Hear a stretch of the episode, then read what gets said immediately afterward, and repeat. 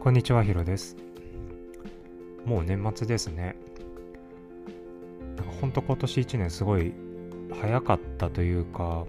なんか夏頃までは、なんかそんなに速さみたいのは感じなかったんですけれども、結構その日常のルーティンっていうのを、その新しくこのフリーランスになってから自分の中で確立してきて、で、ルーティンになってくると、なんかそんなにこう考えなくても毎日を過ごせるようになってくるので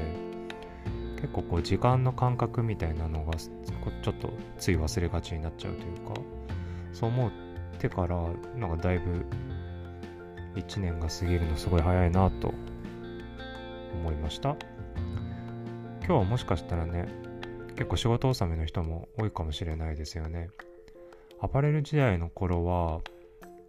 12月30日頃までやってでも年始1月いつだ ?2 日かな ?31?2 日とか1日とかくらいからなんかお仕事してたのを覚えてます。やばいですよね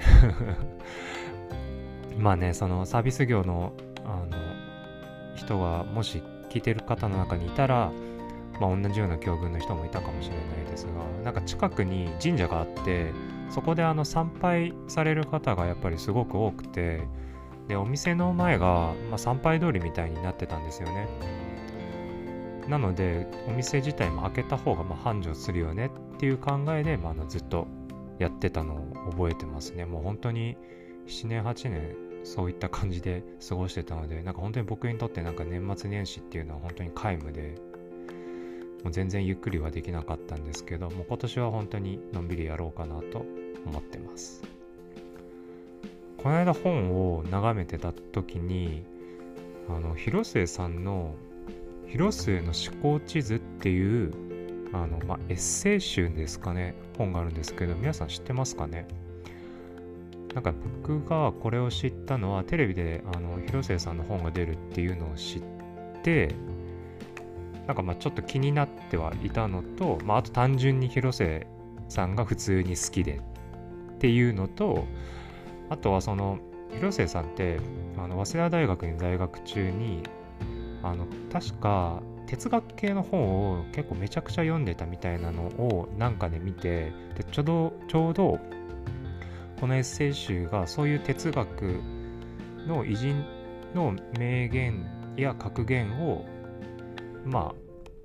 あなんだろう。題材にしてその自分の体験談みたいなのを投影して書いてる本なんですね。だからこうまあなんかそののその人の体験をやっぱ読めるのって僕めちゃくちゃ貴重だなと思っててなんかまあリアルだしなんかどうなんでその人がそういう思考になったんだろうとかそういう価値観を抱いているんだろうなっていうのにすごく興味があって。なんか僕はそういう風に結構芸能人さんのエッセイとかそういう作家さんのなんだろう体験談みたいのを読んでなんかこう自分の価値観をアップデートさせるって言い方ではないんですけどもちょっとこうもう少し広く持とうなっていうことをずっとやっててでそれであの読んでいた時にあのマザー・テレサの名言があって、えっと、大切なことはどれだけたくさんのことをしたかではなくどれだけ心を込めたか、まあ、今日のラジオのテーマなんですけども、まあ、その言葉があってあなんかこれ本当そうだなって思っててまあもちろんそのたくさんのことをしたっていうことに対して、えっと、否定をしていることではないと思うんですけども、まあ、もちろんその勉強とか仕事はまあ、得意になろうというかある程度その自分の技術を上げようと思ったらたくさんのことをこなさないといけないと思うんですよ。なのでその量っていうのは確実に必要不可欠でであのいい仕事いい勉強まあこれも定義にはよりますけれどもなんかまあある程度のレベルに達するためにはやっぱりあの量をやらなきゃいけなくて質は量からしか生まれないと思うんですね。要は失敗のパターンこれをやっちゃうと失敗するよこれをやると点数が取れないよっていうパターンにたくさん出会ってそれを回避していくっていうことですね。まあもしね質を求めてもう1個2個3個とかほんと少数だけやってったらその失敗のパターンってまだ全然出会えないじゃないですかだから初めのうちはどんどん量をこなしてって、まあ、そこの失敗のパターンをどんどん潰していくのが重要だとは思うんですけども僕が考えたあ僕が考えているのはそのじゃあ人間関係だったらどうなんだよっていう思ってるんですね、まあ、たくさんの人と出会うのはまあ僕は、まあ、いいと思うんですよ。たくさんの人と出会っていろいろコミュニケーションして価値観を深めるとかそういうことはすごくいいなと思ってはいるんですけれども一方でたくさんの人とじゃあ出会ったからじゃあいい人間関係が築けるかって言われたら僕はそうとは限らないですねそこはここなんだろう必ずしもイコールにならないたくさんの人と出会うのではなくてまあ、ちゃんと一人の人に深く対話をする。なので、たくさんの時間を過ごすからと言っても、やっぱこう、いい関係性、深い関係性になるとも限らないんですよね。ね、これちょっと難しいところなんですけども、えー、人間関係もなんかある程度いろんな人とコミュニケーションであったりとかね、まあ、あった方が結構いい関係値って恵まれるんじゃないのとかね、ま、僕で言うとその接客業だったので、まあ、当然その人間関係といいますか、まあ、会話はもう本当に普通の人と比べるととても多い方なんですけれどもじゃあ出会った人全員と深い関係になったか深い出会った人全員、まあ、お客さんたちとじゃあいい人間関係になったかって言われたらまた別ですよね。で結局思ってるのはなんか僕は心で会話することがすごい大切なんだなって思ってるんですねたくさんの人とまあコミュニケーションしたりとかするのも重要ですよ。あそれがあの NG って言ってるわけじゃない。それをやってる人があのダメだよって言ってるわけじゃないです。その中でもちゃんと心で会話することを得ないとあのいい関係値って絶対生まれないんですよ。で心で会話するってじゃあ何ですかって言ったら僕は本音で話し合うこと、まあ、自分の意見を伝えること。なんかこの辺りかなって思ってます。その相手の顔色を伺って自分は思ってもいないけど相手の意見に同調したりとか、まあ、逆にその相手の顔色を伺いすぎて自分の意見全く言えなくなっちゃうとかなんかそういう感じになっちゃうと多分深い関係にならないですよね。まあ、ならないと僕は思ってます。まあ、その自分の意見をちゃんと伝える本音で話すっていう中にはあの当然相手を配慮して相手を思って伝えるっていうのはありますよ。そのわがままに好き勝手に言って相手を困らせるようなことを何でもかんでも常に言うっていうのはまたそれちょっと違うのでそれはなんか僕わがままだと思うのでそうではなくてある程度言葉のチョイスとかなんかここは踏み込むべきかなとかある程度はちょっとこう考えはつつその上で私はこう思う僕はこうなんじゃないかなって思うっていうのをちゃんと伝えるのが重要だなって思ってますまあねバランス感が重要なので踏み込むことだったり、まあ、時にはその厳しく怒ることとかもまああるかもしれないですまあ、踏み込むことっていうと、まあ、相手のよりプライベートなことですよね。まあ、例えば結婚観とか恋愛観とか、まあ、仕事の話とか、まあ、具体的にどんなことを今やっているのかどんなことに興味があるのかどんなことが幸せなのか何が楽しいのか何が嫌なのかとか何かいろいろあるんですけどそういうこう抽象的な質問に対してちゃんと具体的に返してくれるのかどうかっていうのもすごい大事だなって思ってます。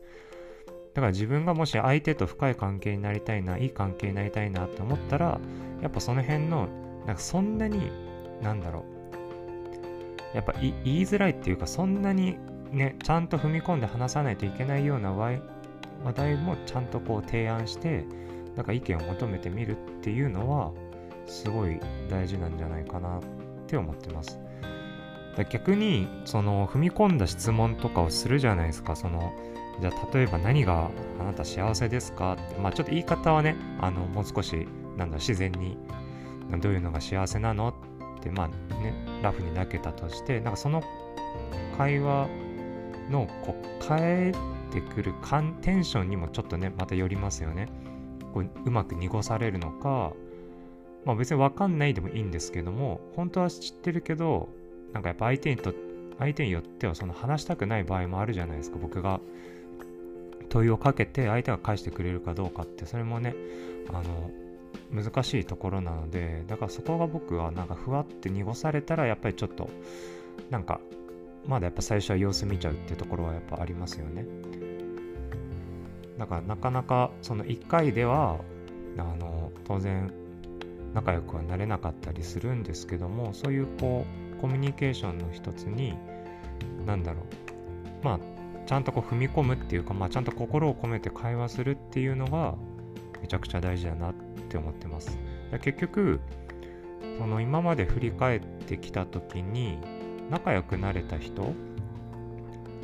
で大体まあしっかりそういう具体的な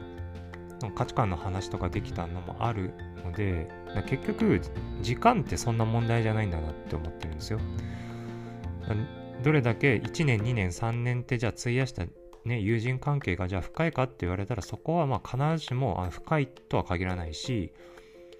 その逆にじゃあ1ヶ月しか付き合いがない人間関係が浅いかって言われたらそうじゃないと思うんですよ。やっぱりそこにはどれだけその心を込めたかっていう心の過程をどれだけお互いで得てるかどうかっていうのがなんかめちゃくちゃ大事だと思います。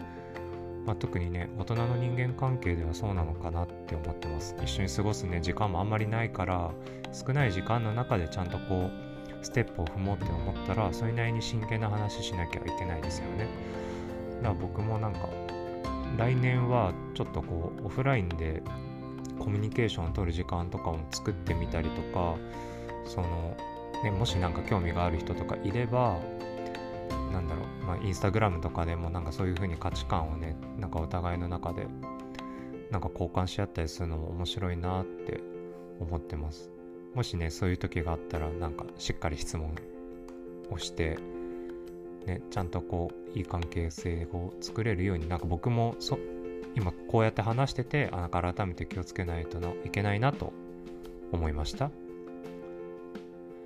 えっと、今日が、えっと、12月28ですけど、まだちょっと放送していこうかなと思ってます。おそらく、えっと、29日の明日、明後日30日ですね。ここのどっちかで入れて、ちょっと年内は終わりにしようかなと思ってます。なので、ぜひ最後までお付き合いいただければと思います。ではまた。